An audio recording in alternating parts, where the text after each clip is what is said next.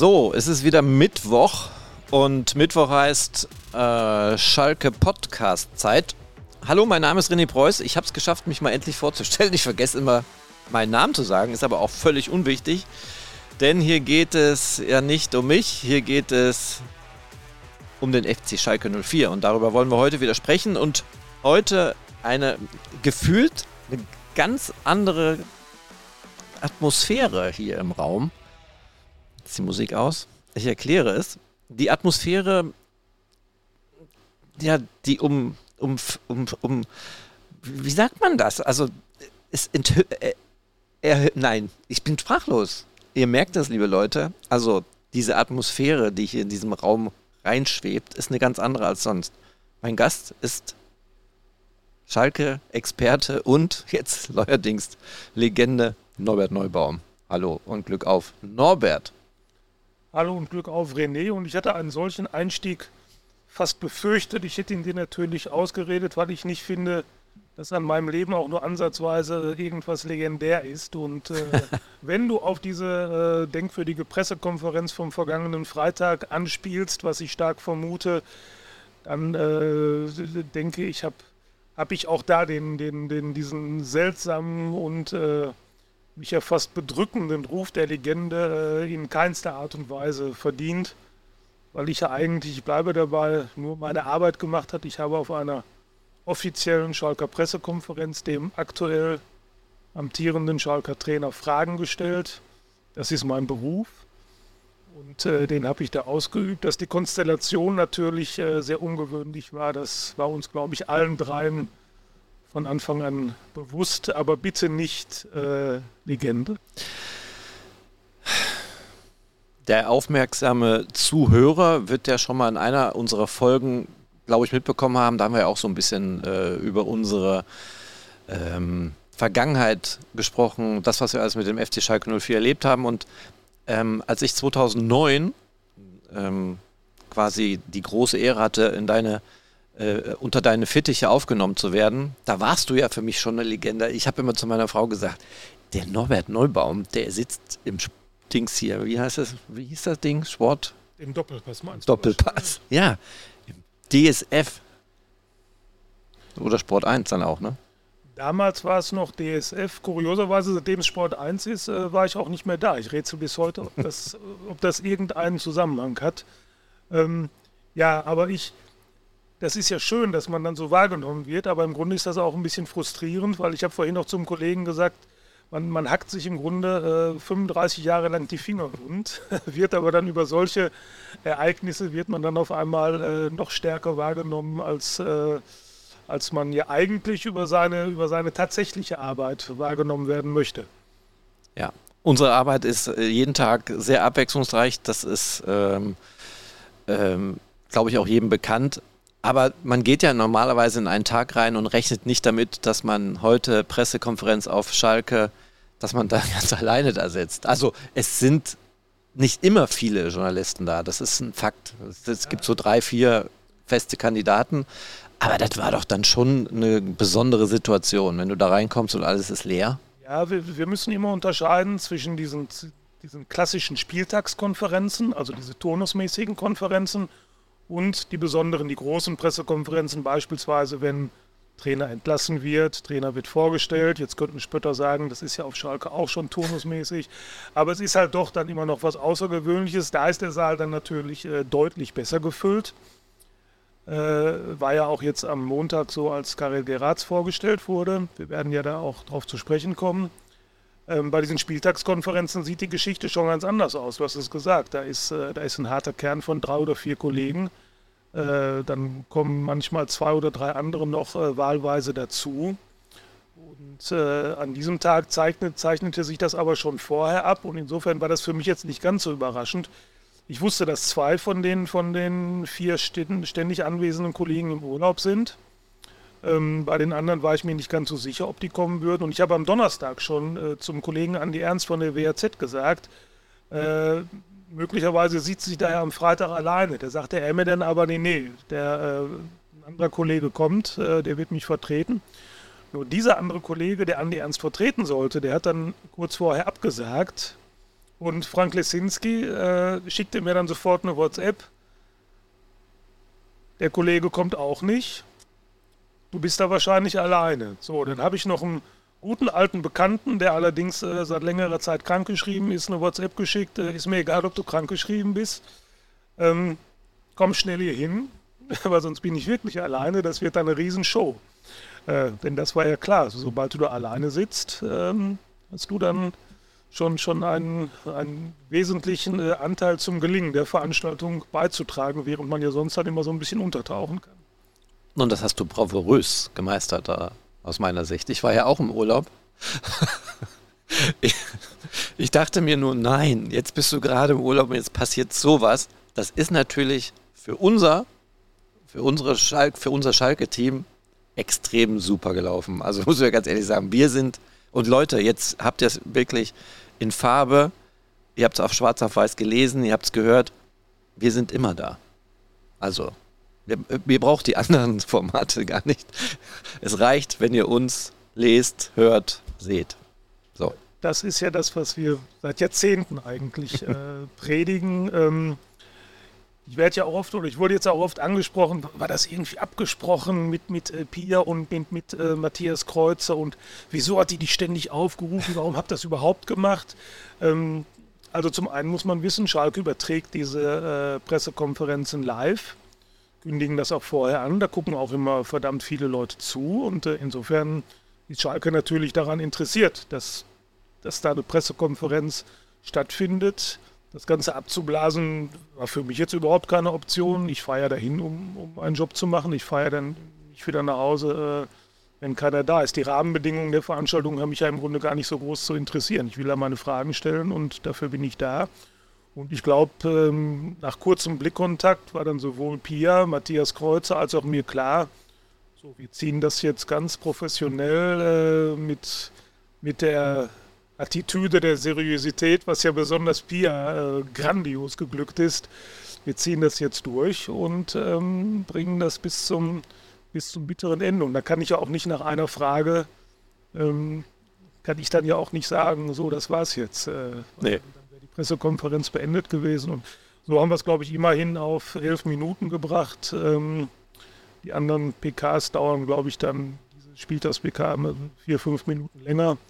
Aber ich glaube, äh, dafür, dass wir nur zu dritt waren, haben wir das dann ganz gut über die Bühne gebracht. Und dass ich den einen oder anderen Scherz dann zwischendurch mal mir nicht verkneifen konnte, äh, das möge man mir nachsehen, weil dazu war die Situation dann doch etwas zu skurril. Aber das hat es dann noch besonderer gemacht, als es eh schon war. Ja, ich bin aber, ich habe dann aber auch wieder festgestellt im, im Nachklapp, dass ein paar Leute das dann auch nicht verstanden haben. Die haben mich dann gefragt, äh, ja, warum hast du denn am Anfang gesagt, wenn keiner will, fange ich an? Es war doch überhaupt kein anderer da. Ja, sag ich, das, das war ja gerade der Gag. Das sollte ja dann auch diesen, diesen, den Charme dieser ganzen Veranstaltung auch etwas äh, noch steigern.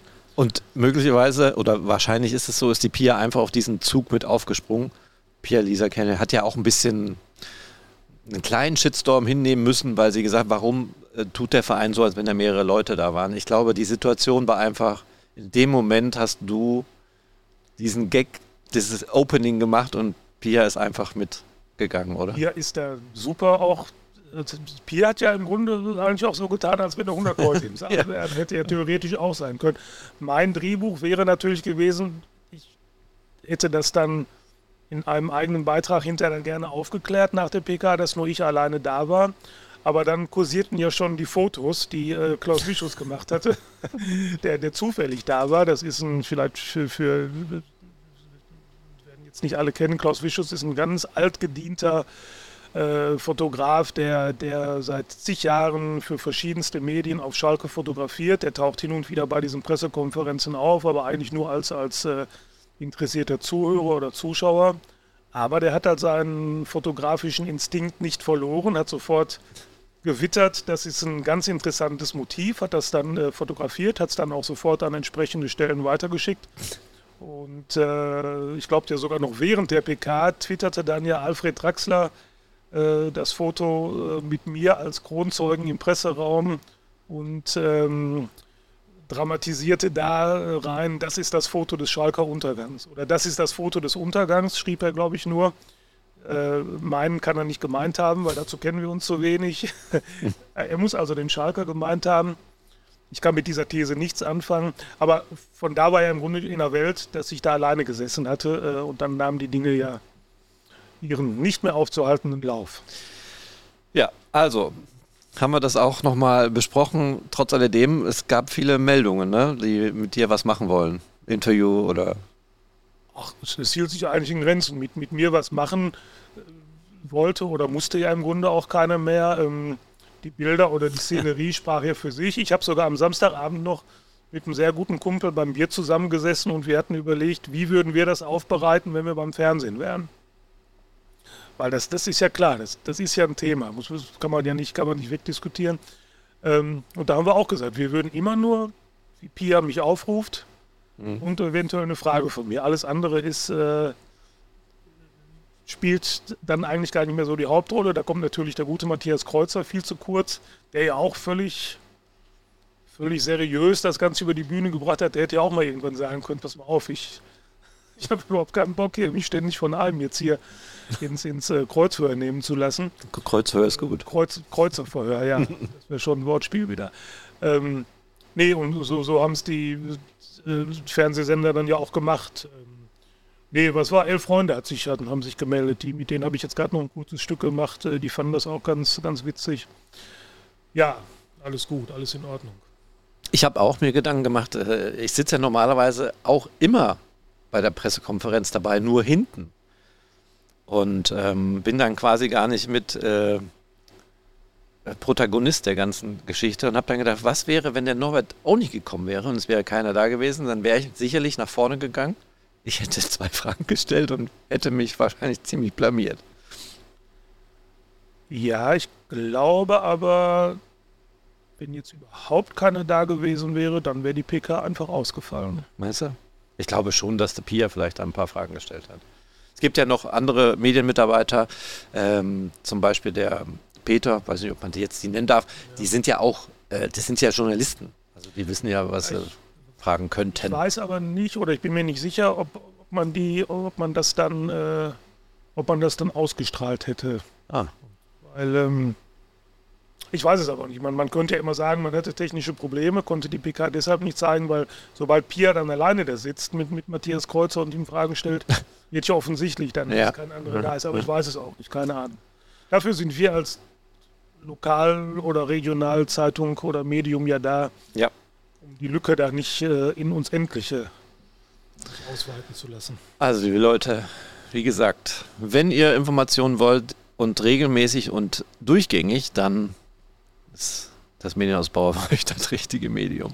Recklinghäuser Zeitung. Warum sagen wir das immer? Ich kann es vielleicht nochmal erklären. Medienausbau hat ja mehrere Titel. Ähm, wir erscheinen ja auch bei den Ruhrnachrichten, nur da tut man sich vielleicht schwer. Und wir vielleicht uns auch ein bisschen. Da ist ja nun mal Hauptwohnsitz des BVBs und damit wollen wir nicht so viel zu tun haben. Darum sagen wir nicht so gerne Ruhrnachrichten, aber auch da gehören wir hin. Das hat, das hat Pia ja, glaube ich, auch in bewundernswerter Art und Weise variiert. ja, da bin ich schuld. Äh, ich glaube, sie fing ja an mit Norbert Neubaum Recklinghäuser Zeitung und dann, ich weiß gar nicht, ob sie zwischendurch mal Ruhrnachrichten gesagt hat. Und am Schluss hat sie, glaube ich, nur noch entnervt gesagt, Norbert.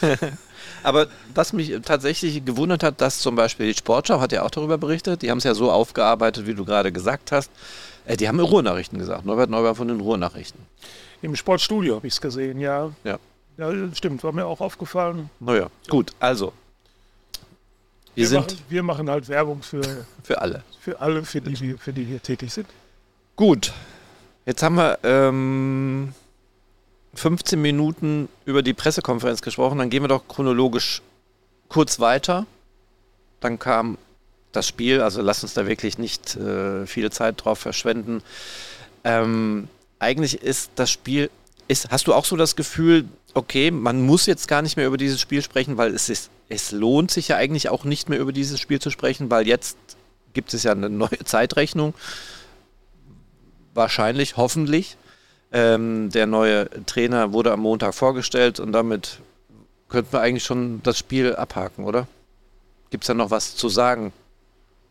es gibt, glaube ich, nichts zu sagen, was jetzt groß in die Zukunft äh, deutet, außer dass, dass die, die Truppe, die Matthias Kreuzer da am Sonntag aufs Feld geschickt hat, dass die möglicherweise in dieser Konstellation, so wie sie da zusammengespielt mhm. hat, die einzelnen Spieler schon, aber dass, dass man da gesehen hat, also so wie die formiert war, haben die wahrscheinlich äh, oder stehen die in dieser Formation nicht mehr. Sechs, ne? Sechs neue waren, glaube ich. Das, das, das, sah mir wenig äh, zukunftsträchtig aus. Er hat sechs Veränderungen in der Startelf vorgenommen. Das fing ja schon an mit dem für mich sehr überraschenden Torwartwechsel. Ja, dann Uedra Ogo auf der Bank finde ich immer bei einer Mannschaft, die, die ohnehin schon ein bisschen kreative Probleme hat, finde ich dann schon immer so ein bisschen zweifelhaft. Ich finde, dann musst du den, den vielleicht besten Fußballer, den du hast, den musst du einfach dann von Anfang an spielen lassen. Terodde auf der Bank habe ich auch mal meine Schwierigkeiten mit. Er, er war, glaube ich, fit. Hat Matthias Kreuzer ja auch, um, um mal kurz inhaltlich auf die Freitags-PK äh, zurückzukommen, äh, bestätigt, dass, dass der fit ist. Und ich finde eigentlich immer ein fitter Terodde, äh, auch wenn man, wenn man Polters Leistungen davor gar nicht, gar nicht so, so sehr zu kritisieren hat. Aber ich finde, Terodde, wenn er fit ist, der müsste eigentlich auch von Anfang an spielen.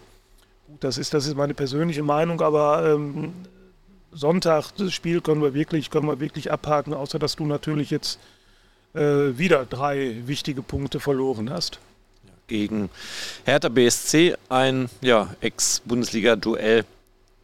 Ja, viele haben so ein bisschen Hoffnung auch da reingesteckt, weil die ja auch so eine Art Wundertüte sind. Ne? Also die spielen mal guten Fußball oder überzeugen. Guten Fußball mag ich jetzt gar nicht beurteilen, aber haben natürlich auch so ihre Schwierigkeiten. Wie übrigens auch unser kommender Gegner. Jetzt ist ja erstmal Länderspielpause, aber vielleicht können wir ja zum Schluss dann nochmal drauf eingehen. Karlsruhe war ja bei vielen ganz oben auf dem Zettel und stehen, glaube ich, nur zwei Punkte vor uns.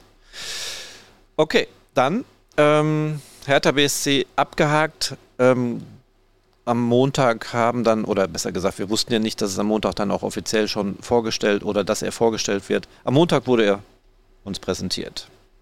Karel Geratz aus Belgien, ähm, hat nur in Belgien Erfahrung gesammelt, also ist wirklich nicht äh, über die Landesgrenze hinausgekommen, äh, weder äh, also fußballerischen selbst gespielt und auch als Trainer. Was hattest du für einen ersten Eindruck, als er hier die ersten Worte gesprochen hat von dem neuen Chefcoach? Ich war nicht bei der Pressekonferenz, da war mir einfach zu voll dann am Montag. du kennst ja meine, meine Vorlieben. Ja. Ähm, Frank Lesinski war da, also wir waren, wir waren natürlich vor Ort. Ich habe es mir äh, live angeguckt. Ja, was, was, welchen, welchen Eindruck habe ich? Ich meine, generell ist meine Meinung jetzt, jetzt, jetzt nicht erst seit Montag. Wir, wir dürfen uns immer von Eindrücken, die die man bei Pressekonferenzen von Trainern oder auch von, von sonstigen Würdenträgern in, in so einem Verein hat, äh, auch nicht immer täuschen oder zu stark beeinflussen lassen. Ich kann mich noch gut erinnern, dass ähm, als, als äh, vor der vergangenen Saison bei Borussia Mönchengladbach Daniel Farke vorgestellt wurde und da seine Pressekonferenz hatte, da habe ich dann sogar in Schalke-Foren auch gesehen, was für ein geiler Typ, was für eine geile Vorstellung, super Trainer, so einen müsste Schalke mal holen. Also die Leute waren hellauf begeistert. Und ich glaube, bei ihm hat das in Gladbach dann nicht so gut funktioniert. So, was, was will ich damit sagen? Also der Eindruck, den man bei einer Pressekonferenz hinterlässt, hat, hat überhaupt noch gar nichts damit zu tun, was dann, was dann hinterher passiert. Robert, Roberto Di Matteo hat, glaube ich, auch hier eine Pressekonferenz äh, gegeben, wo man gedacht hat, ach, ein Weltmann, jetzt kommt ein richtiger Welttrainer hier nach Schalke, hat auch nicht funktioniert. Äh, mein Eindruck ähm, oder der, der erste Eindruck, der auch bei vielen hängen geblieben ist, war natürlich oder sind natürlich seine, seine stahlblauen Augen, die man auch als äh, königsblaue Augen äh, interpretiert. Ah, ich wollte gerade sagen, okay. Ja? Ähm, und äh, ich finde, erster Eindruck, dass er schon eine gewisse Autorität ausstrahlt. Äh, dass er jetzt nur in äh, Belgien Trainererfahrung gesammelt hat, das würde ich jetzt nicht allzu hoch hängen. Ich glaube, Hüb Stevens hatte, bevor er nach Schalke kam, hatte der auch noch nicht so viel, äh, viel mehr andere Clubs als äh, Roda Kerkrade. Was generell natürlich ein Thema mal werden könnte, wobei ich aber hoffe, dass, das, dass, dass sich das schnell einspielt, dass sich die Kommunikation, er spricht halt im Moment äh, Englisch und äh, noch kein Deutsch, aber ich denke mal, dass das wird sich, das wird sich regeln. Ja, ansonsten alles, was er gesagt hat, er hat zumindest gut gemacht, indem er, indem er die Schalker Seele schon so ein bisschen gestreichelt hat, hat ja davon gesprochen, als Kind, als Jugendlicher, äh, dass er auf Schalke immer als, als ganz großen Club äh, geblickt hätte, hat den Namen Marc Wilmots erwähnt, da kannst du auf Schalke sowieso schon nichts mit falsch machen, da hast du sowieso schon äh, einen Stein im Brett. Ähm, und äh, Peter Knebel, André Hechelmann haben ihn ja auch sehr gelobt, müssen sie natürlich auch machen. Klar, die können sich auch nicht da hinsetzen und sagen, äh, um Gottes Willen, wir wollten ihn eigentlich gar nicht. Er soll ja den Schalker Kader sofort äh, auf Anhieb äh, gekannt haben. Ähm, die Gespräche mit ihm über Fußball seien wunderbar gewesen, fünf Stunden lang, aber das hörst du ja eigentlich. Und wir haben ja jetzt einige hinter uns, auch schon gemeinsam einige hinter uns gebracht, ja bei jeder neuen Trainerpräsentation. Also ich sage jetzt mal einen ganz blöden Satz, wo ich im Doppelpass jetzt äh, richtig Geld für zahlen müsste. Was wirklich hinter entscheidet, das, das ist eben auf dem Platz an diesem Spruch, äh, so banal er klingen mag, ist schon was dran. Also warten wir jetzt mal ab. Heute war erstes Training. Ja, dann machen wir doch gleich den Sprung. Wir haben heute beide das erste Training verfolgt auf dem Platz. Ähm, korrigiere mich bitte. Ich hatte ich, ich habe sowieso ein Problem damit. Immer wenn jemand Neues auf Schalke kommt, habe ich erstmal das Gefühl, ja, ja, das, das, ist es, ne? Und dann merkst du relativ schnell, oh nein, hakt's doch. Bei Thomas Reis war es anders, das Gefühl. Da hatte ich tatsächlich, als auch schon die ersten Gegenstimmen kamen, ich war trotzdem immer noch, dachte, nee, ey, der ist doch, könnt diesen Mann nicht gehen lassen. Ne? Also da hatte ich nie das Gefühl, oh, jetzt, äh, na gut, Thema abgehakt. Ähm, heute hatte ich das Gefühl, ja, er guckt sich das Training genau an, geht nah an die Spieler dran, spricht mit denen. Englisch, Deutsch, heute so ein Mischmasch. Er hat ja auch äh, angekündigt, dass er selbst ähm, auch sofort anfangen wird, die deutsche Sprache zu lernen. Verstehen tut er wohl alles. Und er kommt wohl aus der angrenzenden Region, wo der Dialekt eh ein bisschen deutsch angehaucht ist. Ja, und ich hatte eigentlich einen ähm, guten Eindruck, sodass ich der Meinung bin, ja, der will nah dran sein und er will direkte Kommunikation mit dem Spieler auf dem Platz. Bei anderen Trainern, die ich beobachtet habe, war es ja meistens so, der stand weit weg, Arme verschränkt und hat beobachtet, stille Beobachter. Bei ihm war es heute nicht so.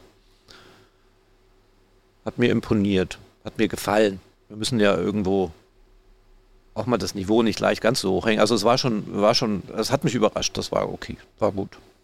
Ja, da brauche ich dir gar nicht widersprechen. Das ist, äh, das ist so, das war auffällig heute. Hat auch so, sag ich mal, vier bis fünf Mal kamen laute, zackige Kommandos äh, dann über den Platz. Come on, guys. Das ist natürlich dann so ein Satz, der, der rüttelt äh, Spieler, äh, Fans. 500 äh, Leute waren übrigens da ungefähr.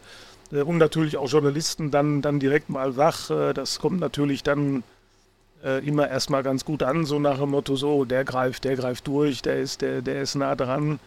Ähm, ja, es, es, war auf jeden Fall jetzt, wie ich finde, kein, kein, kein Showtraining. Ich fand es ein sehr, sehr sachliches Training. Er hat ja auch seine, seine Assistenten äh, mit eingebunden. Matthias Kreuzer wurde ja auch dann hin und wieder mal so ein bisschen, so ein bisschen lauter und hat, äh, hat denen was erklärt. Ähm, es war jetzt die erste Trainingseinheit. Äh, am Mittwochnachmittag äh, wird, wird äh, nochmal trainiert. Ähm, Donnerstag das Freundschaftsspiel gegen Herakles Almelo. Also das wird sich jetzt das wird sich jetzt langsam äh, so einrengen. Ich glaube übrigens, jetzt nochmal auf die Kommunikation zu kommen, du hast gesagt, er spricht schon so ein, so ein, so ein, so ein Mix äh, mit, den, mit den Jungs. Ähm, ich glaube schon, dass er auch ein bisschen Deutsch sprechen wird. Es war bei der Pressekonferenz, wird ihm wahrscheinlich Marc Siegmann gesagt haben, der Schalker Mediendirektor, äh, lass lieber die Journalisten sich mit dem Englisch blamieren äh, als, als dass du dich jetzt hier mit deinem Deutsch möglicherweise schon in irgendeiner Form äh, angreifbar machst, dass sich da irgendeiner vielleicht sogar, keine Ahnung, drüber lustig macht oder wie auch immer. Ähm, und du hast es gesagt, er kommt aus einer grenznahen Region. Das wird sich, glaube ich, jetzt sehr schnell äh, einspielen. Und vielleicht ist es auch ganz gut, wenn ich das nochmal so sagen darf. Ich glaube, die Truppe hat in den letzten Wochen und Monaten, die haben genug diskutiert, die haben genug debattiert. Es wurde ja offenbar abgestimmt über Trainingszeiten, über zu hartes oder zu weiches Training, über die Taktik, über die Busfahrt nach Ulm und wieder zurück. und wahrscheinlich ist es ganz gut, wenn jetzt mal nicht so viel diskutiert wird, sondern wenn jetzt wirklich mal einer da ist, der klipp und klar sagt, wo es lang geht und dem hat man zu folgen, ob man will oder nicht und ob er das dann auf Englisch macht oder auf Deutsch, äh, das ist, glaube ich, dann egal, weil ich glaube, die Kernsätze, die äh, die, die sind im Fußball international und die sollte dann noch jeder verstehen. Absolut. Also das hat mich auch bei der Pressekonferenz etwas äh, genervt, möchte ich jetzt nicht sagen, aber die Frage fand ich einfach doof. Das war wieder so Boulevard. Äh, Gibt es denn die ersten Probleme, ähm, weil er nicht mit der Mannschaft sprechen kann, weil er kein Deutsch spricht? Das ist doch Quatsch. Das, was ein Trainer an Kommandos gibt, so wie er seine Spielphilosophie, glaube ich, rüberbringen möchte. Ich bin auch nicht der super Englisch Versteher und äh, ich spreche das auch nicht fließend, aber ich verstehe alles, was er sagt. Und ich glaube, so ein Spieler sollte damit auch kein Problem haben. Richtig, aber die Frage musst du schon stellen dürfen. Also die Frage ist durchaus, äh, finde ich, durchaus berechtigt. Es ist ja dann eine ein Schalker Sache, äh, das zu beantworten. Und äh, nehmen wir jetzt mal einen Raoul, der hätte auch kein Deutsch gesprochen. Äh, und ich glaube, da wäre die, da wäre die Eingewöhnungszeit, was dann Kommunikation betrifft, äh, dann schon noch ein bisschen äh, schwerer gewesen. Mhm. Wäre das einer gewesen? Ich meine, also der hat eine. Strahlkraft, die ja. haben wir ja schon mal miterlebt hier auf Schalke. Ja, ne? ich, ich, weiß es nicht. Ich, ich äh, weiß nicht, ob, ob, generell, ob und er hat ja dann wohl offenbar auch, auch abgesagt. Also Raoul wird wahrscheinlich keine Lust haben, das meine ich gar nicht äh, despektierlich, äh, sich, sich äh, mit Schalke in Elversberg äh, oder wo auch immer, überhaupt nichts gegen Elvers, Elversberg, finde ich großartig, was, was die machen, aber ich sehe das jetzt mal aus Raouls Sicht, das möge man mir nachsehen. Ähm, also Raoul will, glaube ich, schon dann erstklassig arbeiten als Trainer. Äh, ich hätte, bevor Xabi Alonso nach Leverkusen kam, hätte ich dir immer gesagt, das funktioniert nicht. Ich, ich habe auch bei Alonso gesagt, glaube nicht, dass das gut geht, aber da bin ich jetzt völlig eines Besseren belehrt worden, deswegen halte ich mich bei Raoul jetzt auch zurück. Fakt ist, Raoul wird es nicht. Karel Biratz ist da und jetzt äh, wollen wir mal sehen, ob er die Truppe wieder auf Vordermann bringt. Nicht, dass er da noch äh, in Richtung Leverkusen den Rang abläuft, weil da habe ich nämlich gestern oder vorgestern gelesen, Bundesliga-Trainer, wie die wahrgenommen werden. Und im Leverkusen steht dann sexy man oder was weiß ich was. So wird der wahrgenommen in der Mehrzahl. Als, Alonso. Ja, als sexy. Ja, schwebt, der schwebt natürlich, äh, ja, der hat ja so ein bisschen was. Ja, ja, aber jetzt kamst du ja mit der Aussage mit seinen blauen, stahlblauen Augen, königsblauen Augen, ja, Karl Gerrer. War das Ranking denn ausschließlich auf Erstligisten? Ja, ah, okay. in dem Moment. Du, ja. Aber dann können wir ja ganz beruhigt sein. nichts ist auszuschließen. Äh, kurze Nebenfrage. Wir haben neun Spieltage rum. Wir reden gleich weiter über den Trainer. Äh, glaubst du trotzdem noch, darf man, darf man noch sagen, ist noch alles drin? Ja, ich bin, sorry, du weißt, ich bin da, ich bin da immer so, gerade was die zweite Liga betrifft, ich bin da ein grenzenloser Optimist. Weil ich glaube, du bist, wenn du jetzt in die Spur kommst, du gewinnst vielleicht drei, vier Mal hintereinander. Ich weiß, die Mannschaft ist da im Moment weit von entfernt. So, dann wird sie das alles neu sortieren und in der Rückrunde wird es garantiert Mannschaften geben, die haben die ganze Zeit oben mitgespielt und die merken auf einmal so ab Mitte der Rückrunde, oh, jetzt haben wir ja was zu verlieren. Jetzt stehen wir unter Druck, jetzt sind wir die Gejagten, jetzt erwartet man von uns auch, dass wir den Weg weitergehen, dass wir aufsteigen. Und dann wird es sicherlich zwei, drei Mannschaften geben, die zurückfallen und dann musst du als FC Schalke dafür da sein. Du musst natürlich, das ist einfache Mathematik, bis dahin zumindest so viele Punkte gesammelt haben, dass du dann auch wirklich im Windschatten bist, wenn du dann von, von Platz 14 oder wie auch immer erst äh, startest, dann äh, wird das natürlich alles ein bisschen schwierig. Äh, ich sage aber auch, die müssen schon aufpassen, dass sie nicht äh, dass sie jetzt nicht zu lange noch da unten verharren. Ich habe gestern noch mit, mit, äh, mit Norbert Nickburg gesprochen. Der hat ja auch in der Bundesliga alles äh, mit Schalke miterlebt. Und der sagte mir, pass auf, irgendwann kannst du dann noch erzählen von Potenzial und Qualität. Irgendwann in so einer Situation, wenn du unten stehst, geht es dann nicht mehr um Fußball. Dann interessiert keinen mehr, ob du Fußball spielen kannst. Dann spielt sich alles im Kopf ab. Und wenn sich im Kopf einmal festgesetzt hat, dass du dass du da unten drin bist und dass du, dass du drohst, wirklich diesen Super-GAU äh, zu erleben. Äh, er hat das mit Schalke damals miterlebt, als es von der ersten in die zweite Liga ging. Dann sagt er, dann hilft dir auch nicht mehr weiter, dass du eine Top-Truppe mit äh, Top-Qualität hast. Das ist alles dann uninteressant. Also da sollte man schon, da sollte man schon auch gewarnt sein. Aber Stand heute beantworte ich deine Frage, ob noch alles drin ist, äh, ganz klar mit Ja. Zwölf Punkte bis zum ersten. Ich meine, sind auch vier Spiele, ne? die man aufholen muss. Ja gut, neunter Spieltag. Ich bin da auch, äh, also ich sage mal jetzt heute, ohne sich vielleicht äh, lächerlich zu machen, weil wenn man den Stand auf dem Platz gesehen hat, den letzten Spielen, dann muss man ja schon sagen, okay, da, da, da muss schon ordentlich was passieren. Aber heute haben wir ja nun mal einen Zeitpunkt erreicht, wo ein neuer Trainer da ist, der die ganze Sache neu anpackt und wir werden ja spätestens, ähm, ja, morgen werden wir nicht sehen, was der Trainer schon bewirkt hat beim Testspiel gegen Amelow. Aber dann gegen Karlsruhe sollte man ja dann doch, sind ja auch noch elf Tage Zeit, das ist vielleicht auch positiv. Und ähm, da werden wir schon sehen, was der neue Trainer bewirkt oder bewirken kann. Es ist ja tatsächlich viel Kopfarbeit. Ne? Nehmen wir jetzt mal die Arbeit in der Defensive raus, weil nach neun Spielen, 20 Gegentore, das ist schon. Also spricht jetzt nicht für die Defensive. Es wird sich jetzt schon zeigen, ob das wirklich nur Kopfarbeit ist oder ob es wirklich so ist. Den, den Verdacht kann man ja auch haben und da, da schließe ich mich durchaus mit ein, weil ich hatte auch eine, deutlich höhere Meinung eigentlich von der Truppe. Vielleicht hat man die Mannschaft in ihrer Gesamtheit einfach auch äh, völlig überschätzt. Vielleicht, vielleicht hat man doch zu viel Routine drin. Und, und äh, vielleicht ist die Besetzung im Mittelfeld äh, doch nicht so, wie man, wie man sich das zu Beginn der Saison äh, erhofft äh, oder, oder, oder gewünscht hat. Für mich das beste Beispiel ohne auf einzelne Spieler losgehen zu wollen, aber es ist nun mal auffällig bei ihm, ist, ist, ist äh, Ron Schallenberg. Der ist, wir hatten ja am Sonntag schon mal kurz drüber gesprochen, der ist, der ist geholt worden hier als Chef im Ring, als Leistungsträger, aber der spielt mir hier völlig gehemmt, als wenn der, als wenn der vor irgendwas, wenn der vor irgendwas Angst hätte. Also der, der spielt teilweise übervorsichtig. Mir ist eine Szene vom Sonntag in Erinnerung, da war Schalke im Angriff, Schalenberg wird angespielt, hat nach vorne zwei oder drei Optionen, die er, die er richtig gut hätte, hätte anspielen können, was auch keine große Kunst gewesen wäre. Er dreht sich nochmal um, bremst ab, spielt den Ball zurück. Und die ganze Truppe muss wieder im Grunde den Anfang, den, den, den Angriff wieder von null, von null starten. Und das ist, das ist sicherlich nicht das, was man, was man von Ron Schallenberg erwartet hat und er von sich äh, sicherlich auch nicht.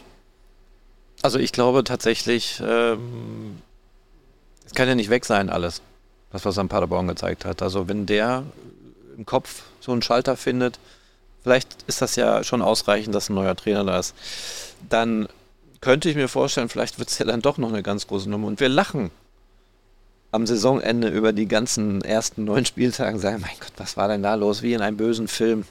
Oder einem schlechten Film, sagt man ja. Auch die Corona-Zeit war ja wie in einem schlechten Film. Ne? Wenn man da mal zurückblickt, was wir da alles erlebt haben, Spiele ohne Zuschauer, oder gar kein Fußball, da dacht man, sagt man auch, meine Güte. Ja. Und nicht zu vergessen, wir haben noch ganz viel Zeit. Es sind erst neun Spiele gespielt. Ähm, Trainer. Am Montag hat man noch gesagt, es wird noch ein Co-Trainer äh, gesucht. Der war in Verhandlungen, der ist äh, relativ schnell dann auch vorgestellt worden. Sein Kollege, ich muss den Namen ablesen, ich habe den noch nicht drauf, Tim Smolders, ebenfalls erfahrener Fußballer, auch 43 Jahre alt und äh, sogar dann älter als der aktuelle Cheftrainer mit 41. Ähm, also junges Trainerteam mit Matthias Kreuzer noch dazu. Mike Büskes fällt ja da schon ein bisschen aus der Rolle raus. Ne? Aber die waren heute zu viert äh, sehr aktiv auf dem Platz. Die waren sehr aktiv und äh, Smolders und äh, Gerard sehen sich außer Distanz sogar ziemlich ähnlich. Äh, ich habe mir jetzt so eine, so eine kleine Ge Brücke gebaut. Geratz ist der kleinere von den beiden. Also seit, das stimmt, ja. Seit Co-Trainer überragt ihn äh, sozusagen an Körperlänge.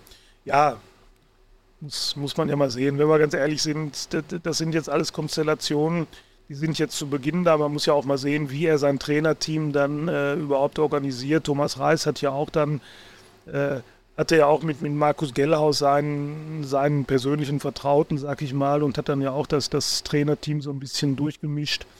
Und ich vermute mal, da wird Geratz jetzt erstmal ein paar Tage oder vielleicht sogar Wochen ins Land gehen lassen, um zu sehen, wie, wie er da seinen Stab sich äh, zusammenstellt.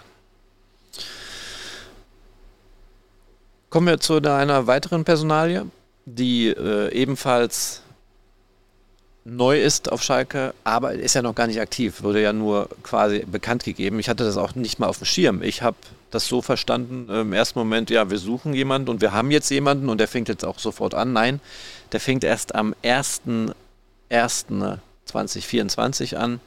Und äh, du hattest aber die Möglichkeit, schon quasi ähm, ihn zu treffen, ein Hintergrundgespräch zu führen.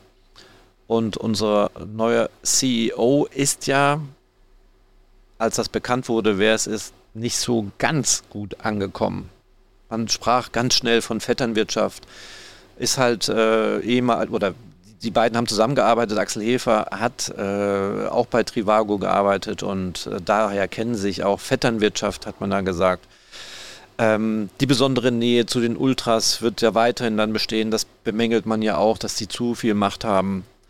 Aber jetzt mal alle Vorurteile weg. Was hast du für einen Eindruck äh, von unserem oder von dem neuen CEO des FC Schalke 04?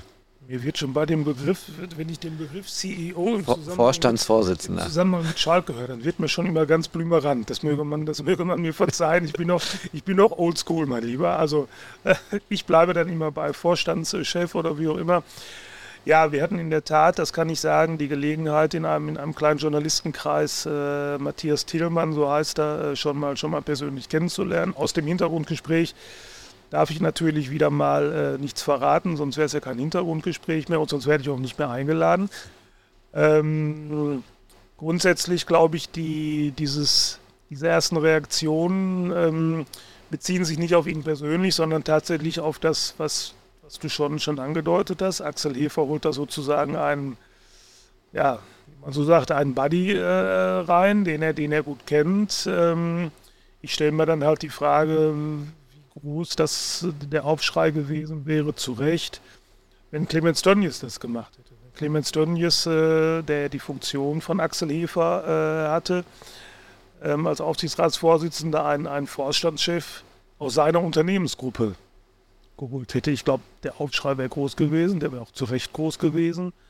Ähm, Axel Hefer und der jetzige Schalker Aufsichtsrat, äh, die machen das. Das kann man, das kann man kritisieren, das wird man auch kritisieren, völlig, völlig zu Recht. Das, das hat ein Geschmäckle. Das wissen die aber auch, glaube ich. Man könnte aber auch jetzt den Spieß umdrehen, um was Positives zu, zu, zu sagen. Ähm, offenbar sind sie so sehr überzeugt von, von Matthias Tillmann, dass sie sich ganz bewusst dieser Gefahr aussetzen, dass man eben sagt, äh, wie Kollege Peter Wenzel das gestern formulierte, das kann ich sagen, das stinkt zum Schalker Himmel, fand ich eine super, fand ich eine super Zeile, deswegen, Pewe möge mir nachsehen, dass ich das jetzt aus dem Hintergrundgespräch äh, verrate. Ähm, äh, aber sie halten den offenbar für so gut, für so stark, äh, dass, sie das, dass sie das durchstehen wollen, dass sie ihn genommen haben. Matthias Thielmann selber, so sehr jung für, für eine solche Aufgabe, ist jetzt 39, wird dann, wenn er sein Amt antritt, wird er 40 sein, wird im Dezember 40 ähm, Manager-Typ.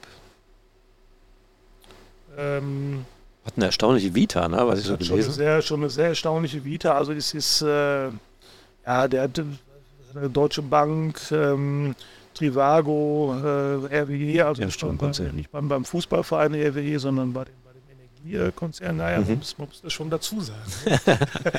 ähm, so, also der hat, äh, der hat auch in diesen, in diesen vielen Funktionen, ähm, hat studiert in Amerika, hat gearbeitet in Amerika, also der ist schon, das ist sicherlich ein ganz, ein ganz helles Köpfchen, ne, denke ich. Ähm, und wird auch in seiner, in seiner beruflichen Praxis, wird er auch schon eine Menge mit, mit, äh, mit Druck umzugehen äh, gehabt haben. Der, der war, glaube ich, während der Bankenkrise, war er bei der Deutschen Bank, das wird nicht einfach gewesen sein. Er war, er war glaube ich, auch im, im Währungsbereich dann da irgendwann mal tätig. Da war, glaube ich, dann mit, mit äh, Griechen, Griechenland die, die Währungskrise. Der hat mit Trivago, war der mitten in der Corona-Zeit. Das war für die auch äh, ganz, ein ganz heftiger Einschnitt. Also der weiß zumindest, äh, was Krisenmanagement ist. Da könnte man sagen, äh, da ist er hier auf Schalke genau richtig. Im Moment, was man halt abwarten muss, ist, wie, wie kann er generell mit dem ganzen Druck umgehen, der natürlich hier nochmal, denke ich mal, in einer ganz anderen Form dann auf ihn zukommt, vor allem auch wenn er dann quasi an der Spitze äh, des ganzen, des ganzen Vereins steht.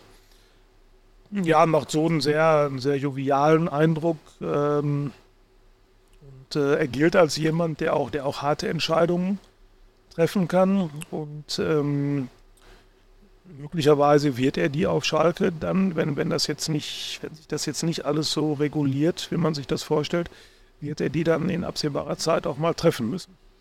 Die große Frage, die ich mir da stelle, warum erst ab 1. Januar?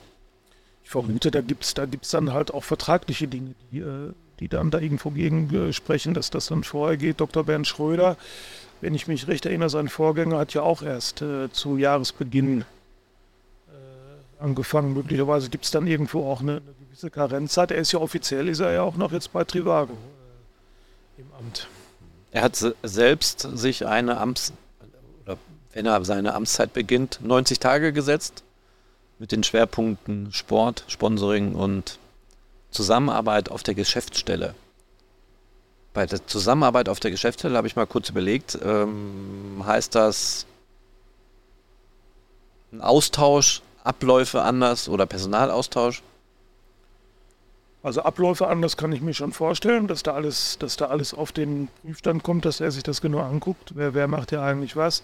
Möglicherweise aber auch äh, geht es ihm da auch um das, um das innerbetriebliche Klima. Wenn man, wenn man hört, wir hatten ja auch darüber berichtet, es gab neulich eine Belegschaftsversammlung, da soll die Stimmung nicht die allerbeste gewesen sein. Ist ja irgendwo auch klar, das drückt ja dann auf den sportliche Abschneiden der Profimannschaft, ob man das will oder nicht, ob das gerecht ist oder nicht, das drückt ja auf die, auf die Mitarbeiter, auf die Stimmung im, im ganzen Club. Die kriegen das ja auch dann, dann irgendwo ab. Also möglicherweise meint er das.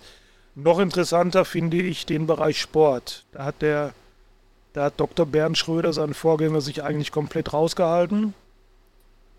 Ähm, da soll sich jetzt äh, Matthias Tillmann deutlich mehr einmischen und äh, ich denke, er wird das auch tun. Also er wird auch mit darüber entscheiden, ob beispielsweise der, weil, weil wir da viel drüber reden und auch viel drüber schreiben, ob beispielsweise der Vertrag von Peter Knebel als Sportvorstand äh, verlängert wird oder nicht. Und das ist natürlich schon, schon ein, eine erhebliche Erweiterung des Arbeitsgebietes des äh, Schalker Vorstandsvorsitzenden wie gesagt, Dr. Bernd Schröder war da eigentlich äh, ziemlich außen vor. Also glaubst du, dass jetzt erstmal in der Zeit, wo er noch nicht tätig ist, trotzdem er das schon alles beobachtet und er wird das nicht nur beobachten, er wird auch äh, er wird auch schon äh, in die Dinge äh, involviert sein. Ist ja ganz klar. Du kannst ja nicht, ähm, du musst ja manche Entscheidungen einfach auch schon schon vorher treffen. Und äh, viele sagen ja, bei, bei Peter Knebel sei die Entscheidung im Grunde bereits äh, getroffen, dass er seinen Vertrag äh, nicht verlängert bekommt. Das, das hat äh, Schalke bislang noch nicht so bestätigt. Aber du kannst ja wahrscheinlich auch nicht mit allen Entscheidungen, die anstehen, äh, dann darauf warten, bis, bis äh, Matthias Thielmann seinen Job dann auch ganz offiziell angetreten hat. Man hat das Gefühl, man hat jetzt zwei Baustellen geschlossen. Trainer ist da, ein neuer Co-Trainer ist da, ähm, ein Vorstandschef, Vorstandsvorsitzender ist da, der zwar erst im Januar anfängt, aber er ist da. Man hat eine gewisse Planung. Und dann am gleichen, gleichen Atemzug, würde ich es mal nennen, macht sich sofort eine neue Baustelle auf. Das ist ja Schalke-like. Schalkig, sagen viele. Und ähm, weißt wahrscheinlich, was ich gleich jetzt ansprechen möchte. Wenn wir das Thema Aufsichtsrat, ich meine, Du kannst gerne noch was erzählen. Du hattest das Eindruck, äh, Hintergrundgespräch, ob du noch irgendwas raushauen möchtest. Ich glaube nicht.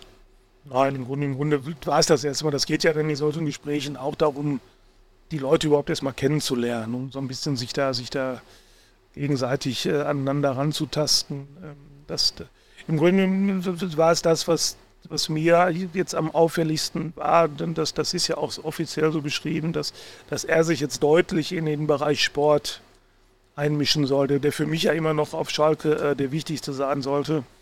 Ähm, das, das ist für mich jetzt äh, der, der, ganz große Unterschied äh, zu, zu seinem Vorgänger. Obwohl er Sport, die Erfahrung, hat er die da, die Kompetenz? Er hat vierte Liga gespielt, immerhin. Mhm. Ähm, als, als aktiver Fußballer hat gesagt, als er dann nach Amerika gegangen ist, da war er mit Fußball nicht mehr so viel, hat aber beim Führen eines, eines Sportvereins, eines Fußballvereins, eines Profiklubs äh, keinerlei Erfahrung. Da macht er aber auch keinen Hehl draus, aber da ist er offenbar der Meinung, dass man das schnell, äh, schnell irgendwo auch äh, lernen kann. Ich habe ich hab, ich hab immer so den Eindruck, so für Axel Hefer und äh, Matthias Tillmann, das, das sind natürlich Manager und äh, Schalke Blut äh, hin und her oder Schalke Leidenschaft. Ähm, die sehen in ihren Funktionen, und das ist ja wahrscheinlich auch richtig so, die sehen Schalke natürlich als Art Unternehmen. Das ist, das ist, äh, das ist nicht, äh, denen geht es dann nicht nur darum, ob die am Samstag drei Punkte holen oder nicht, sondern die tragen, die tragen dann ja auch Verantwortung für ungefähr 500 Mitarbeiter und für, für 1000 äh, äh, frei, Freiberufliche, die da irgendwo dann, dann auch noch rumschwirren und tätig sind. Also die, die gehen dann schon, schon sehr unternehmerisch äh, und auch mit unternehmerischen Planungen an, an ihre Aufgaben ran. Das, das, das tut einem dann als, als, als Fußballromantiker, empfindet man das dann manchmal ein wenig, vielleicht ein wenig kühl, ein wenig zu, zu unterkühlt. Aber vom Grundsatz, von der Sache her ist das ja wahrscheinlich äh, auch völlig richtig. Gerade nochmal seine, äh, seine Vita, erst 83 geboren, aber schon seit 95 auch Schalke-Mitglied. Also er ist auch einer, der Schalke schon länger begleitet und dann wahrscheinlich auch in seinem Herzen trägt. So, Baustelle geschlossen, an nächste Baustelle auf. Ich hatte es gerade schon kurz angesprochen. Gestern gab es einen unschönen Zwischenfall ähm, auf Instagram. Also wer es verfolgt hat, ich meine, das hat sich dann äh, relativ schnell vervielfältigt. Ein Spieler des FC Schalke 04 hat einen äh, Post abgelassen, einen Pro-Palästina-Post und die Rede ist von Yusuf Kabadai. Er hat den Post auch relativ schnell wieder gelöscht und hat sich dann auch entschuldigt aber er hat schon eine große Empörung ausgelöst im Netz.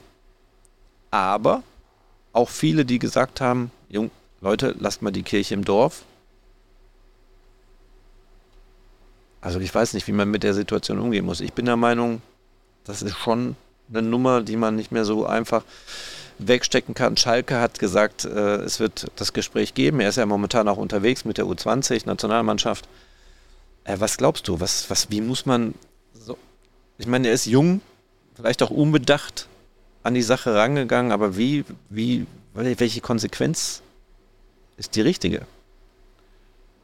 Ja, ganz, ganz schwierige Geschichte. Du merkst, dass ich selber jetzt erstmal auch, auch, auch überlegen muss. Ich war gestern erstmal fassungslos, als ich das äh, mitbekommen habe. Mein, mein erster Gedanke war, dass, das ist wieder so eine Geschichte, die kannst du dir vorher nicht ausdenken ist ja, du hast ja gerade schon gesagt, unser, unser Job ist tatsächlich irgendwo spannend, äh, alles gut, aber man meint dann immer, jetzt gerade ich wahrscheinlich dann noch, noch mehr als du, man meint ja auch immer, man hat schon alles, irgendwie hat man dann auch schon alles durch. Dann kam am Freitag diese, diese Pressekonferenz, die war noch lustig, die hat noch Spaß gemacht, auch mit allem, was dann, was dann danach kam. Und dann, dann siehst du aber sowas und dann das, das, das kannst du nicht ausdenken ich bin, ich bin der allerletzte, wirklich, der, der jetzt hier den Mund groß aufreißen sollte. Ich habe ich hab mit 19 ganz deutlich mal gesagt, ich habe da selber genug Scheiße gebaut und will vielleicht auch gar nicht mehr daran erinnert werden. Und da hätte man mir auch hin und wieder den Kopf äh, für abreißen können. Ähm ich, ich glaube aber, dass, dass er schon wissen muss und das auch weiß, bevor wir das jetzt wirklich in, in einen äh, dummen Jungenstreich äh, verwandeln und ihn als solchen abtun, ähm, er weiß oder die, die Jungs heute, die wissen in dem Alter, was die mit solchen Posts anrichten, was damit ausgelöst wird. Und das, das muss ihm klar gewesen sein. Und ähm, wie man jetzt darauf reagieren soll, also da bin ich, da tue ich mich da tue ich mich sehr schwer. Ich lese dann ja auch im, im Netz die Reaktionen. Äh, es gibt ja auch welche, die sagen, sofort rausschmeißen. Der hat hier auf Schalke nichts verloren. Die gibt es tatsächlich. Ja, was, was, was will man den Leuten sagen? Das, das, ich finde das schlimm genug, was er, was er da gemacht hat. Ähm, das Aber ist natürlich bedingt durch sein Alter und ähm, ich, ich, weiß, weiß auch gar nicht, ob es um die Strafe, um die Strafe an sich geht. Ich, mir wäre viel wichtiger, dass er dass er Einsicht zeigt. Dass er sich auch seine Entschuldigung, denn natürlich entschuldigt er sich dann. Dann sagen viele Leute, ja, er hat sich ja dafür entschuldigt. Na klar entschuldigt er sich, was soll er machen? Ähm, der merkt ja in dem Moment, dass da gerade, dass da gerade einiges hier auf der Kippe steht äh, bei ihm. Also ich würde mir an seiner Stelle erstmal, wenn er noch einen, wenn er einen hat, würde ich, würde ich, äh, würde ich an seiner Stelle den Social Media Berater wechseln oder ich würde einen einstellen, wenn er noch keinen hat, weil offenbar braucht er da dringend Beratung und äh, irgendeinen Navigator, der ihm sagt, äh, das geht und das geht nicht. Das geht natürlich nicht, ist meine persönliche Meinung. Ähm, und Schalke muss, muss da jetzt gar nicht groß was, was bringt das jetzt? Ob sie ihm jetzt eine fette Geldstrafe oder, oder ob sie ihn auch eine Woche zur U23 schicken, wie, wie Timo Baumgartel. Sie müssen ihm Einsicht vermitteln. Sie müssen ihm, darum geht es. Es geht mir mehr um, beim 19-Jährigen kann man das noch sagen, es geht mir da mehr um Erziehung als um Bestrafung. Das, das ist für mich wichtig. Das gleiche gilt für den DFB. Der ist ja gerade, du hast es ja gesagt, der ist gerade mit der, mit der U20-Nationalmannschaft unterwegs. Da trägt er dann das, das Deutschland-Trikot. Das kriegt ja dann auf einmal auch eine, eine politische Dimension. Hannes Wolf, äh, der Trainer, hat da heute auch schon ein Statement zu abgeben müssen. Das wird denen auch nicht gefallen. Ich habe das jetzt noch nicht komplett äh, gelesen, weil ich ja vorhin jetzt auch beim Schalker Training war und dann sofort hier, hier rüber mit dir äh, gefahren bin.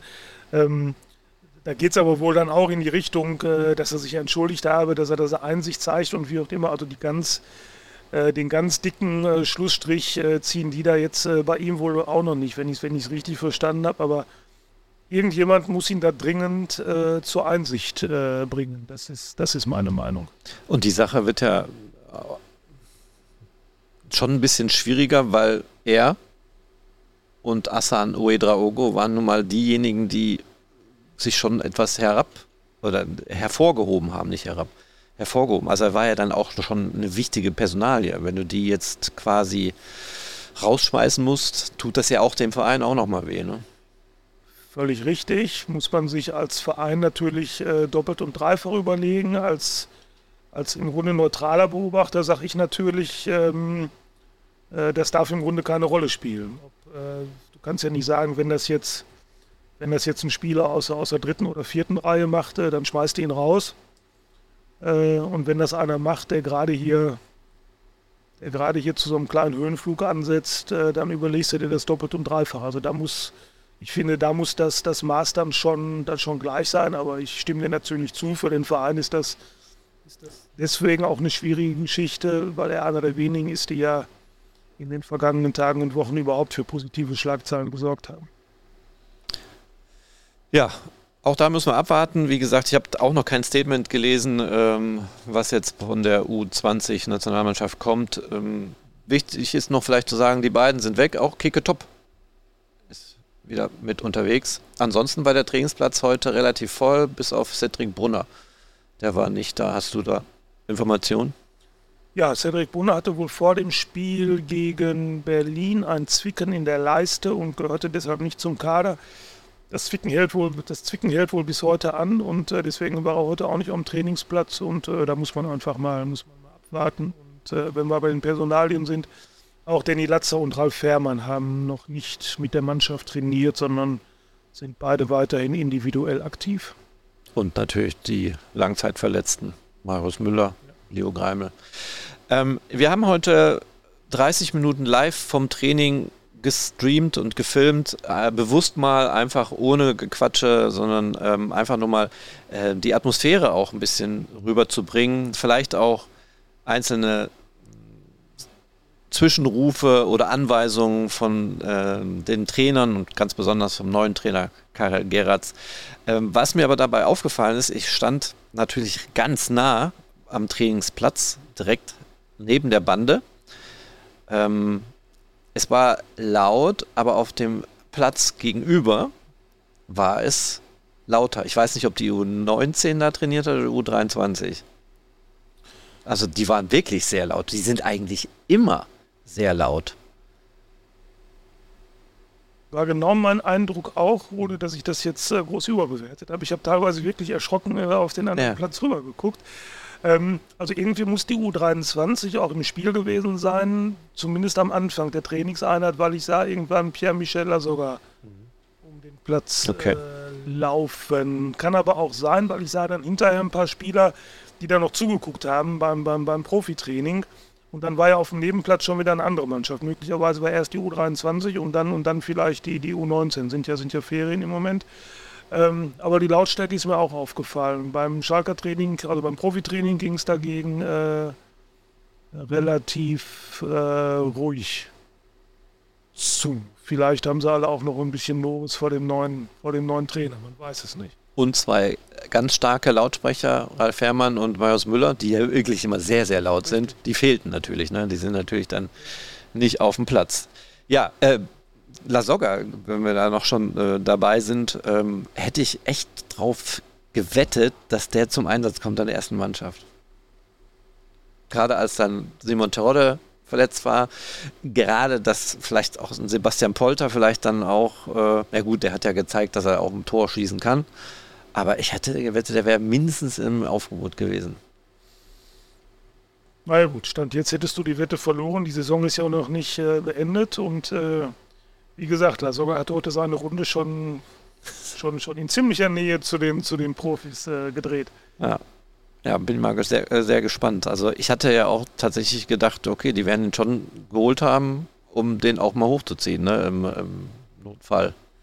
Ja, ist, ist ja alles nicht ausgeschlossen. Du hast natürlich die Rolle, du hast äh, Polter, du hast Keke Top, dem will man das ja wahrscheinlich dann auch nicht, äh, äh, denn dem will man dann auch, auch wahrscheinlich nicht sogar äh, vor die Nase setzen, aber die Saison ist noch lang und äh, wer weiß, was dann noch so alles passiert. Ja, was passiert alles? Ähm, kurz zusammengefasst, heute war die erste und einzige öffentliche Einheit in dieser Woche. Morgen Testspiel. Ähm, jetzt meine blöde Frage, da bin ich gar nicht up to date. Ist das öffentlich? Können da Zuschauer hinkommen? Weißt du das? das ja, ne? Parkstadion, Anstoß ist um 13 Uhr. Ja. Äh, kostet allerdings Eintritt. Äh, die Preise hat Schalke irgendwann mal auf der Homepage veröffentlicht, habe es jetzt nicht im Kopf. Aber, okay. Ähm, es soll allerdings, wenn ich das richtig vernommen habe, es soll morgen regnen. Also wer auf die Idee kommt, äh, dahin zu fahren oder dahin zu gehen, der sollte sich dementsprechend ausrüsten. Ja. Ja, da ist nichts mehr überdacht. Äh, ja, stimmt. Das stimmt. Und wenn der Winter noch dazu pfeifen soll, der soll ja auch da sein, dann ist es sehr unangenehm. Wir hatten das beim Testspiel gegen. Ich weiß es nicht mehr. Ich weiß nur, dass Eder Balanta da seinen ersten Einsatz hatte. Ähm, da hat es auch so wirklich fürchterlich gepfiffen und der Wind äh, schoss da das Regenwasser direkt vor meine Kameralinse. Das so viel darf man verraten. Schalke zeigt das Spiel natürlich live auf YouTube.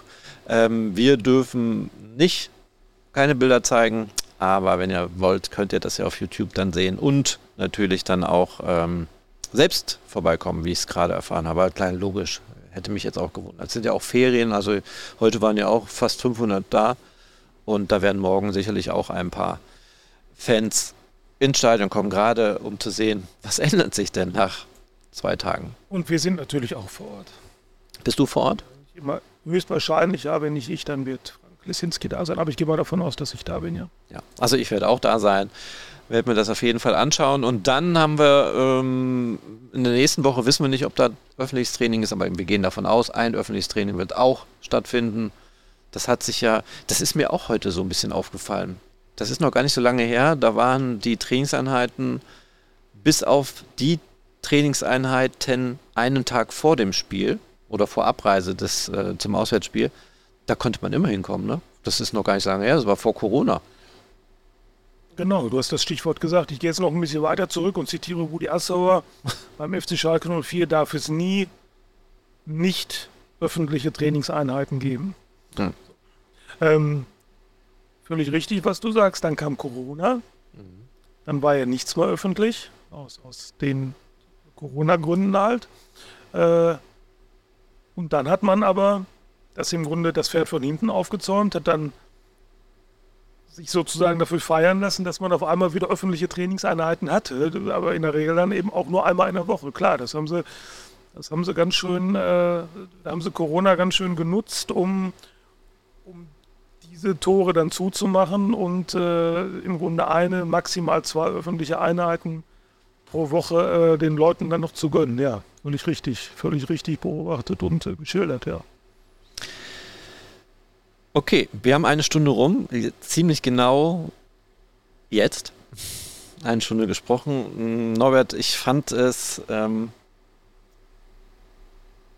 um nochmal an den Anfang unseres Podcasts zu kommen, heute war eine ganz andere Stimmung hier. Also diese Hülle, die sich hier, ne, ich sag's nochmal, also diese Pressekonferenz hat schon einiges gemacht und ich finde es immer noch großartig. Ich dachte, ich wäre für dich ohnehin Ja, aber jetzt ist das ja nochmal. Ich habe ja gerade erwähnt, 2009 war das halt was ganz Besonderes, wo ich dann völlig aufgeregt war. Ich sage, ey, ich gehe dahin, wo der Chef beim Doppelpass sitzt. Wenn du gesagt hättest, ich bin völlig aufgeregt, weil da ist der, der seit zig Jahren, damals, ja doch, damals waren es auch schon zig Jahre, ja. der seit zig Jahren super journalistische Arbeit über den FC Schalke 04 macht. Dann ja. wäre das, wär das sachlich wahrscheinlich etwas zu überhöht gewesen. Aber da, da könnte ich mich äh, mit identifizieren, aber doch nicht wegen, nur, nur, wenn man seinen Schädel mal ins Fernsehen hält. Das ist doch nichts. Äh aber ist das, ach, da fällt mir noch was ein. Ist das nicht wirklich, wirklich dämlich, wenn man wirklich ganz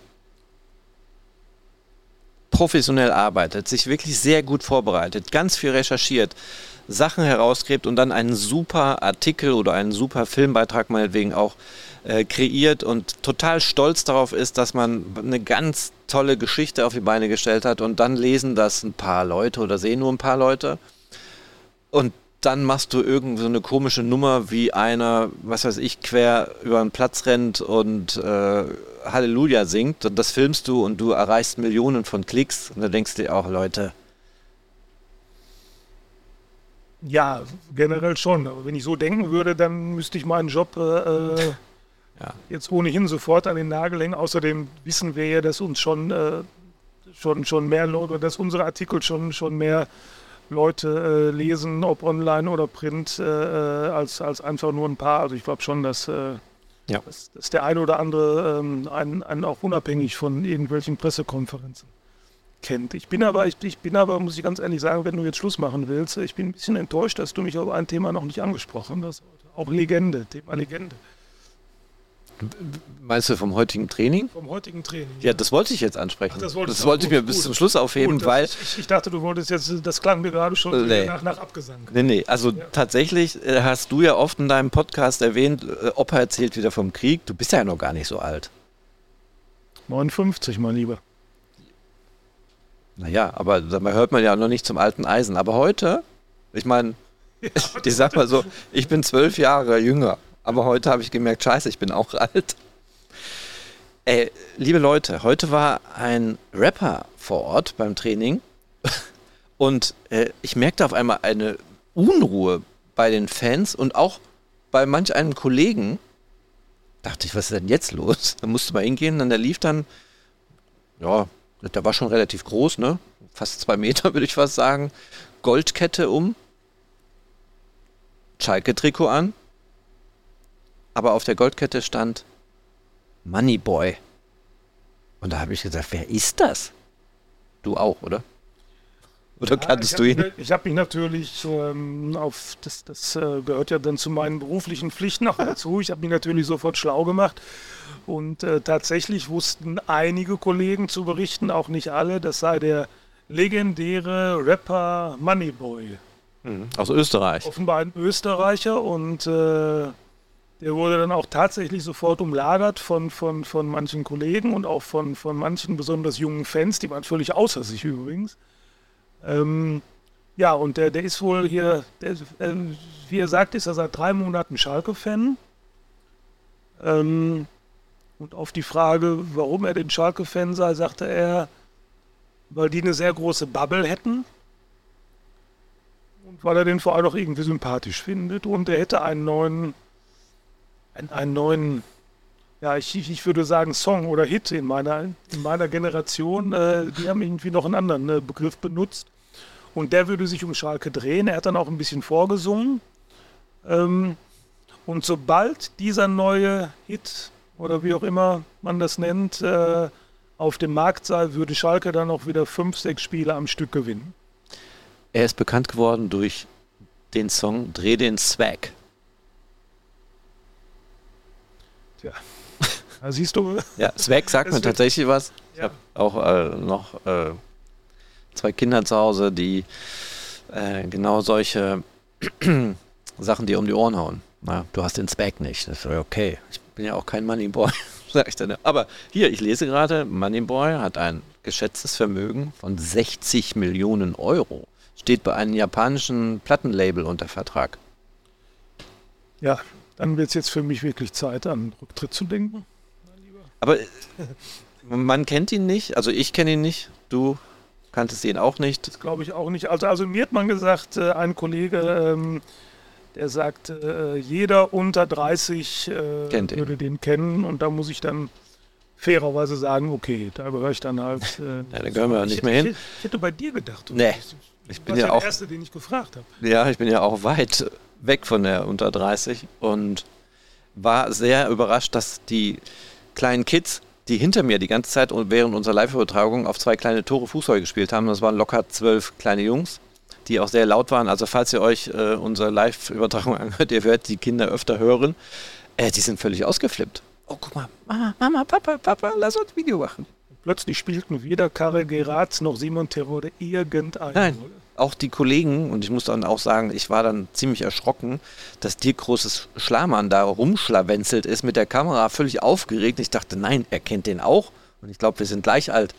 Und dann dachte ich, bin ich hingegangen und jetzt verrate ich ihn, hau ich in eine Pfanne. Ich sage, sag mir bitte, dass du den auch nicht kennst. Nee, sagt er, kenne ihn nicht, aber ja, hat halt für Aufsehen gesorgt. Hat auch gleich ein Interview mit ihm gemacht. Ja, ja. Patrick Berger von Sport 1 war auch dabei. Ja.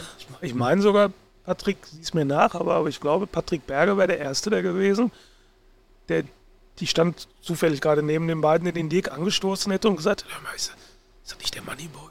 Also ich hätte auf den Kollegen von der Bild ge gewettet, den Max Backhaus. Der, der, der war ja auch Kann auch sein, dass der auch da, auch Feuer und Flamme, als er den Tra das Trainingsgelände des FC Schalke 04 betreten hat. Ich war, ich war erst beruhigt, als, als äh, Peter Wenz, der den auch nicht kannte, dann wieder, okay, du hast, du hast nichts, du hast nichts verpasst, alles gut. Ja, also Moneyboy war heute äh, beim Training ein aktueller, man darf ja noch von aktuell sprechen, wenn er erst seit ein paar, drei Monaten?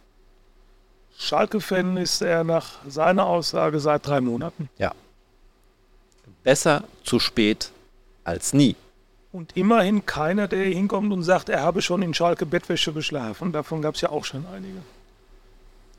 Fällt mir jetzt keiner ein, wer hat das gesagt? So ziemlich jeder oder diese, Ja, also da, da gab es ja schon, schon, schon noch einige mit der Bettwäsche, das war jetzt auch im übertragenen Sinne, aber die sind ja alle, jeder, der hier hinkommt, ist ja schon immer. ja, das stimmt. immer, seit vielen Jahren und seit zig Jahren und eigentlich schon seit immer. Aber einem, dem ich es wirklich abgenommen habe und der das auch sicherlich gemacht hat, war Tom Kraus.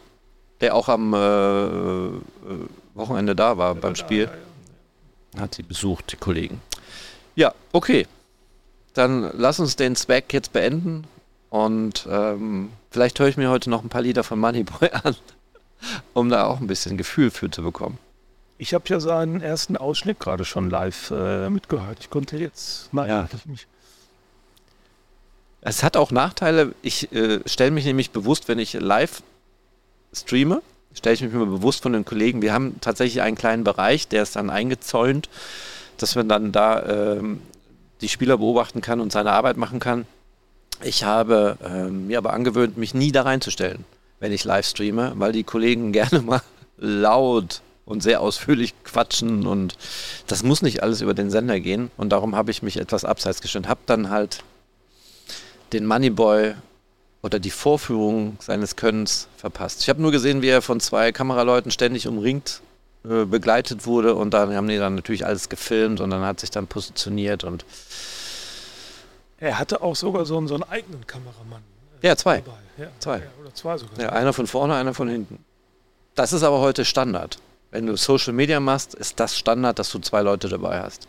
Ich war überrascht beim Abschiedsspiel von äh, Kommentatorenlegende, hilf mir, Werner Hansch. Werner Hansch, meine Güte.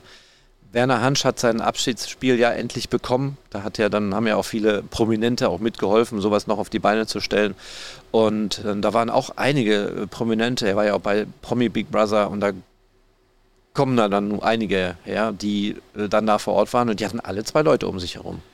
Das, mein lieber René, ist für mich aber keine Neuigkeit. Das geht mir genauso. Ich hatte nämlich am Freitag bei der Pressekonferenz auch zwei Jungs, die mir das Mikrofon gehalten haben. Ja. Und eine Kamera war ja natürlich auch vor Ort. Und wenn sich da viele Leute fragen, Mensch, der hat jetzt erzählt, war keiner da. Also es waren zwei Tonmenschen da, die quasi die Mikrofone, die unter den Rüssel halten, wenn du was sagen möchtest. Und eigentlich ist dann noch eine Kamera da, aber die ist remote. die wird quasi aus der Bildregie gesteuert. Also da sitzt dann einer in der Bildregie und steuert die. Also der ist dann tatsächlich nicht im Raum. Ja, also hattest du zwei Tonmenschen, die Wieder dich begleiten. Wieder Moneyboy. Dann bin ich ja gespannt auf deine erste Platte. Übrigens, äh, andere suchten auch, wenn sie Moneyboy suchten, Hustensaft Jüngling, El Juni, Sierra Kid und Ecofresh. Den kenne ich aber. Vom Namen kenne ich den auch, ja. Ja. War auch schon in Waldrop äh, beim Parkfest. Dann weiß ich jetzt aber Bescheid, wenn die demnächst auf Schalke auftauchen, dann bin ich informiert. Ja. Norbert, ich lass mal so langsam die Musik einspielen und damit kommen wir zum Ende. Ich danke für deine Zeit. Wir haben Länderspielpause, berichten aber vom morgen morgigen Testspiel gegen Herakles Amelow. Dann haben wir Wochenende frei. Nächste Woche Training. Natürlich sind wir vor Ort. Und dann gibt es das Auswärtsspiel. Der erste, ja, das erste Ergebnis werden wir dann sehen, was hat der neue Trainer bewirken können. Wir hoffen natürlich beide so viel, dass es äh, wenigstens für einen Punkt reicht. Und du möchtest schon einen Sieg, ne? Ich möchte einen Sieg Also wir, hätten wir jetzt Videokamera, hättet ihr das Bild gesehen. Was? Ein, ein Punkt in Karlsruhe, also mein Lieber. Ähm, ist jetzt mal langsam, wenn, wenn du wirklich noch oben was bewegen willst, dann musst du jetzt anfangen zu gewinnen. Aber da kommst du mit Punkten, äh, kommst du da nicht mehr groß weiter. Wir haben über die Musik gesprochen. Danke und Glück auf.